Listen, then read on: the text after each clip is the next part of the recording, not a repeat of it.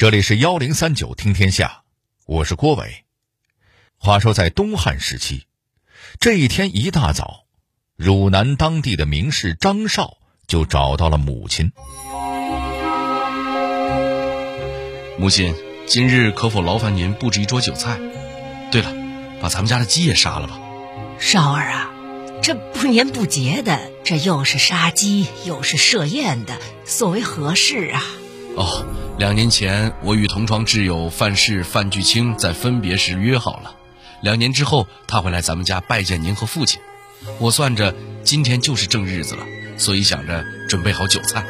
少儿啊，这都两年前的事儿了，你那朋友怎还会记得？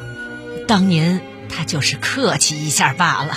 不，母亲，您不了解他，巨清是讲信用的人，一定不会违背诺言的。那张少的这位朋友后来来了吗？跟您说，他真的准时来了。而这俩人的故事也为我们贡献了一个成语，叫做“鸡黍之交”。这“鸡黍”的意思是款待客人的饭菜，“鸡黍之交”指的则是像范氏和张少这样遵守诺言、彼此信任的知己。那么，在历史上还有哪些像他们这样为人称道的知己呢？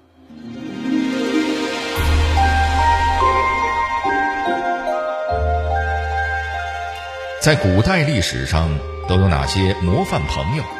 他们都是因为什么彼此相互欣赏，成为至交好友的？他们之间又发生了哪些感人至深的故事？幺零三九听天下，郭伟和你聊聊那些历史上著名的知己们。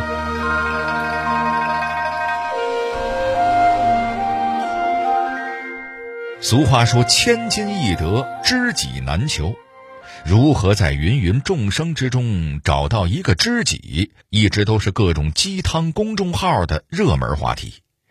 其实这个话题呀，可是从古至今都经久不衰。从一朝天子到普通百姓，想要成就一番事业，身边没点朋友帮忙是肯定不行的。而从汉代开始，模范型的朋友也有不少，比如小剧场当中的范氏和张绍。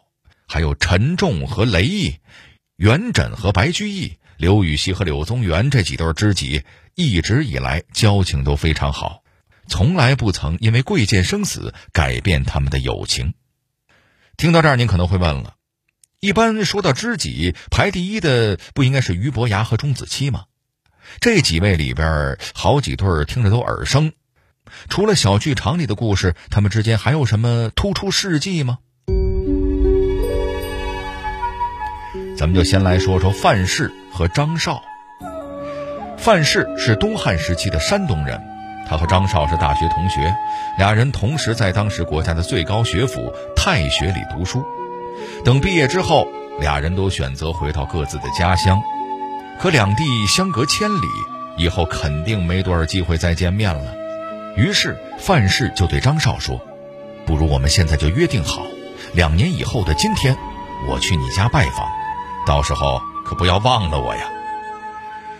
到了约定的那一天，就出现了小剧场里的那一幕。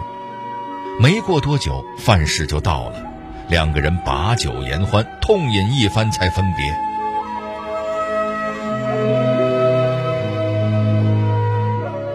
过了几年之后，张少生了重病，童俊有两个朋友日夜的照顾他。张少临终的时候叹着气说：“最遗憾的。”就是没有见到我的生死之交。两个朋友听了很奇怪，说：“咱们都认识这么多年了，一直是交心的好朋友。如果我们俩都算不上是你的生死之交，那谁还算得上啊？”张少回答说：“你们两个人是我的生之交，而远在山东的范氏才是我的死之交。只是可惜再也没有机会见到他了。”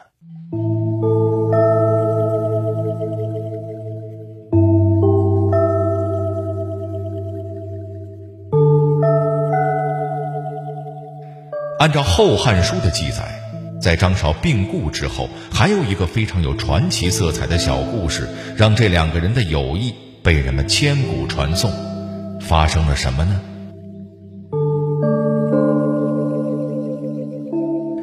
这一天晚上，范氏忽然梦到了张韶，对他说，自己已经病死了，将在某天下葬，你要是还没有忘记我，能不能来送我一程呢？范氏醒了之后，感觉这个梦可能是真的，于是立刻赶往张少家。可是毕竟路途遥远，范氏还没有赶到的时候，张家已经把棺椁送往墓穴了。将要下葬的时候，棺椁却怎么也放不进墓里。张少的母亲抚摸着棺椁说：“孩子呀，难道你还有什么未了的心愿吗？”就在这个时候，不远处来了一辆白马素车，车上的人一直在哭。没错，这个人就是范氏。范氏赶到之后，亲自拉着牵引灵柩的大绳，棺椁这才开始移动。下葬之后，范氏又为张少修坟种树，然后才离开。后来还有人根据他们俩的故事写了一出元杂剧，就叫做《生死交范张鸡黍》。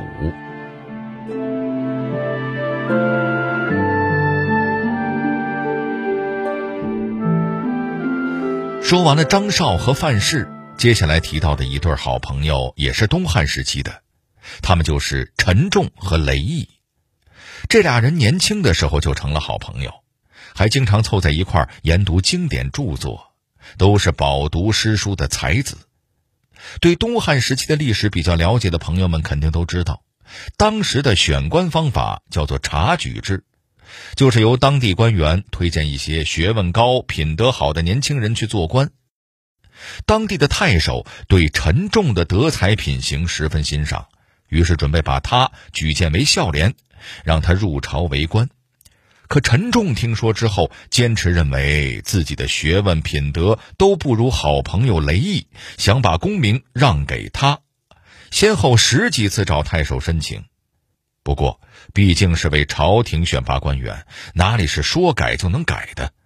太守也十分不想放弃陈仲这个好苗子，一直不肯同意。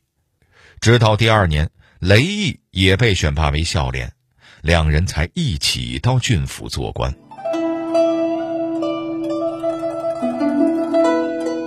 俩人参加工作还没多久，同事中有一个小丽家里突遭变故，不仅花光了仅有的积蓄，还欠了十几万的高利贷，天天被债主上门要债，每次都是小丽苦苦哀求才答应宽限几天。没过多久，高利贷再次上门，他告诉小丽，已经有一个叫做陈重的帮他还了一些。小丽听说之后，当然对陈重感恩戴德，亲自上门拜谢。可没想到，陈重却淡淡的说：“这不是我做的，或许是有一个和我同名同姓的人替你还了债吧。”雷毅和陈重一样，也是品德高尚之人。在一开始，他担任的是郡府的公曹。当时有一个人犯了死罪，可全家人都靠他一个人养活。雷毅看他实在是可怜，就给他减了刑，让他能够继续照顾一家老小。这个人为了感谢雷毅的再造之恩，下定决心重新做人，还攒下两锭黄金送到雷家。雷毅当然不肯接受。这个人没办法，又一心想对自己的救命恩人表示感谢，于是趁着雷毅不在家的时候，暗地里把金子放在他家的屋檐上。过了好几年，雷毅重新修葺房屋，掀开屋顶，才发现那两锭金子。可这时候送金子的人已经过世，妻子孩子也不知道去了哪里，根本无从找起。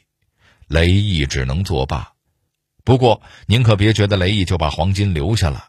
作为一名东汉的优秀公务员，雷毅把这两锭金子上交国家，给了县曹当做政府资金。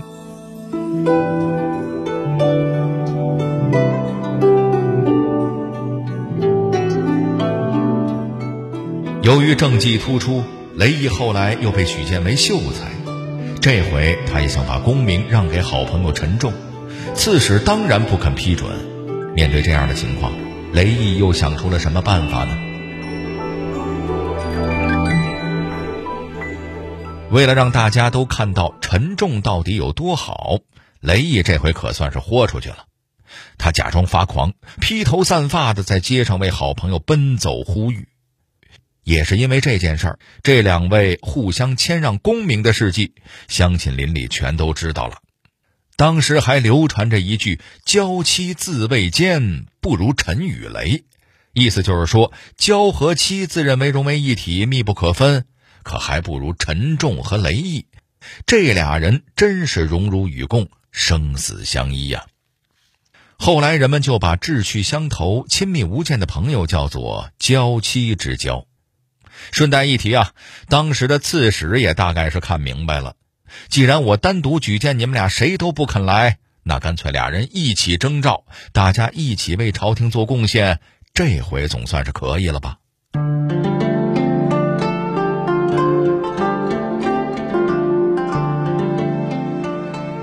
相较于上面这两对好朋友啊，下面咱们要说的白居易和元稹，您肯定已经很熟悉了。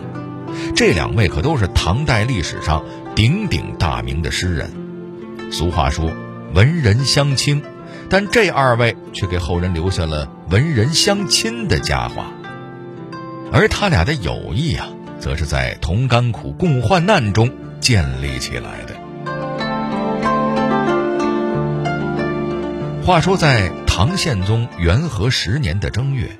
白居易和很久不见的老朋友元稹在长安重逢，两个人经常聚在一起喝酒吟诗，有时候一聊就是一个晚上。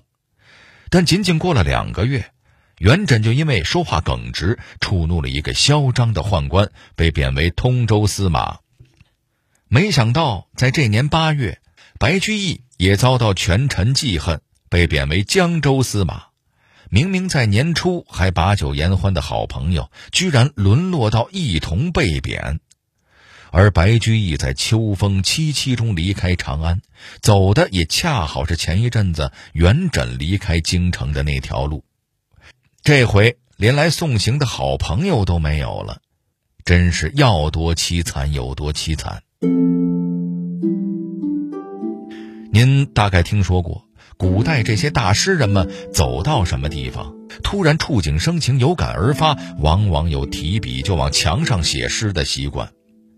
有一天，白居易走到蓝桥驿这个地方，刚一下马，就在驿站的墙上发现了半年前元稹在这里写的一首诗，居然在这儿看见故友的墨迹，可真是让白居易百感交集。于是也提笔在旁边写了一首绝句：“蓝桥春雪君归日，秦岭西风我去时。每到驿站先下马，寻墙绕柱觅君诗。”您听听，故友不在身边，也只能通过诗句寄托思念了。甚至白居易决定以后每到一个驿站，都要先去看看有没有好朋友留下的墨宝。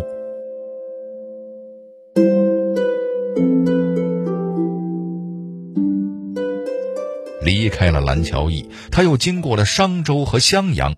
白居易乘船从汉水沿江而下，在船上还经常吟诵元稹的诗句。甚至一直读到眼睛疼才肯放下。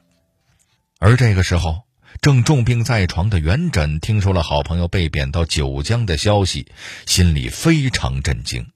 他挣扎着起来，提笔给白居易写了一封信，末尾还赋诗一首，大概意思就是说：突然听说你被贬到九江，可把我吓了一跳。你可一定要保重身体，照顾好自己呀。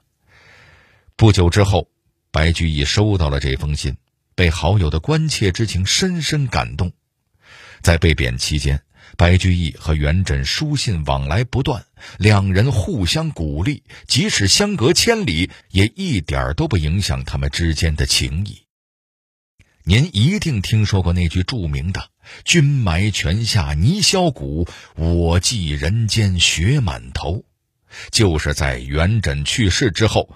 白居易怀念好友写下的，可以说，正是两人休戚相关的命运，让白居易和元稹的心紧紧连在了一起。而且作为两名公众人物，白居易是妇孺皆知的大诗人，元稹也是当时著名的才子，俩人的诗风也都是平易流畅、通俗易懂类型的。在诗坛上，他二人也并称为“元白”，还开创了影响深远的元白诗派。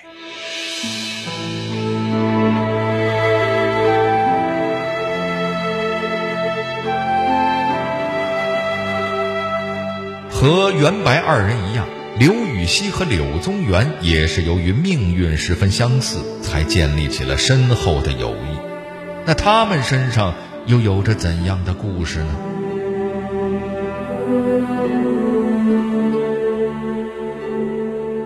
最后，咱们再来看看刘禹锡和柳宗元的故事。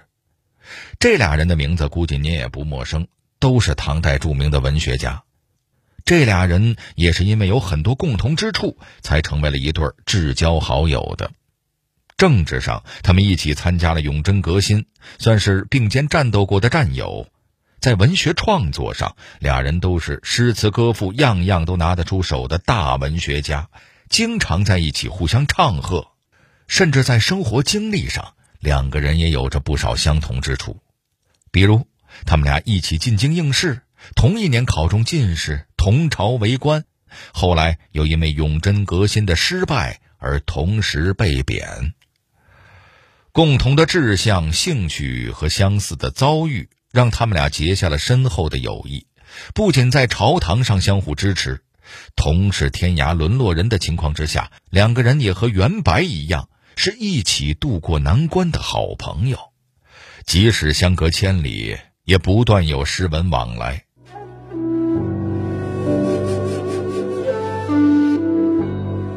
十年之后，两人的贬官生涯结束，经历了这么长时间的分别，他们在长安重聚的时候，可真是悲喜交加，感慨万分。然而，十年的分别也只换来了短暂的相逢。没过多久，两个人再次双双被贬，而且这回柳宗元被贬柳州，刘禹锡则被贬到更远的播州。也就是现在的贵州地区。柳宗元虽然对自己的境遇十分失望，但他知道刘禹锡家里还有一个八十多岁的老母亲需要照顾，于是好几次上书朝廷，不是为了给自己辩解，而是要求要和刘禹锡替换，宁愿自己去条件更差的边远地区。后来又经过朝中朋友的帮助，这才让刘禹锡改去了一个近一些的地方。长时间的贬谪生涯让柳宗元的身体遭受了很大的损害，健康状况十分不妙。到了元和十四年，皇帝终于发现是自己当初错怪了忠臣，准备召回柳宗元重新启用。然而，还没等到任命发到手里，柳宗元就已经病逝了，身后还留下了几个尚未成年的孩子。临终前。柳宗元给刘禹锡写了一封遗书，想请他替自己照顾孩子们，还把自己这么多年来诗词文章的手稿全都留给了刘禹锡。而这时的刘禹锡也刚刚遭受着丧母之痛，接到柳宗元去世的噩耗时，刘禹锡正护送母亲的灵柩路过衡阳。听到这个消息后，简直是伤心欲绝，立刻赶去为柳宗元料理后事。至于柳宗元的那些手稿，刘禹锡也将他们精心保管，并在整理后编撰成册，同时总结了好友的生平和成就。俗话说：“人生难得一知己。”那么，到底什么样的人才会成为自己的知己呢？其实，这完全与对方的身份、性别、年龄、地位无关。或许知己就是这样一种存在：当你喜悦时无人分享，当你痛苦时无人倾诉，有个人却总是能在这时敲开你的心灵之门，告诉你：“我在这里，我懂你。”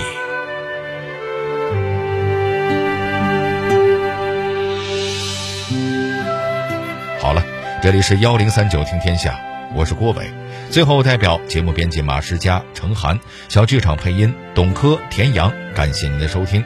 另外，如果您想和我们交流互动、收听往期节目，欢迎关注新浪微博和微信公众号“幺零三九听天下”。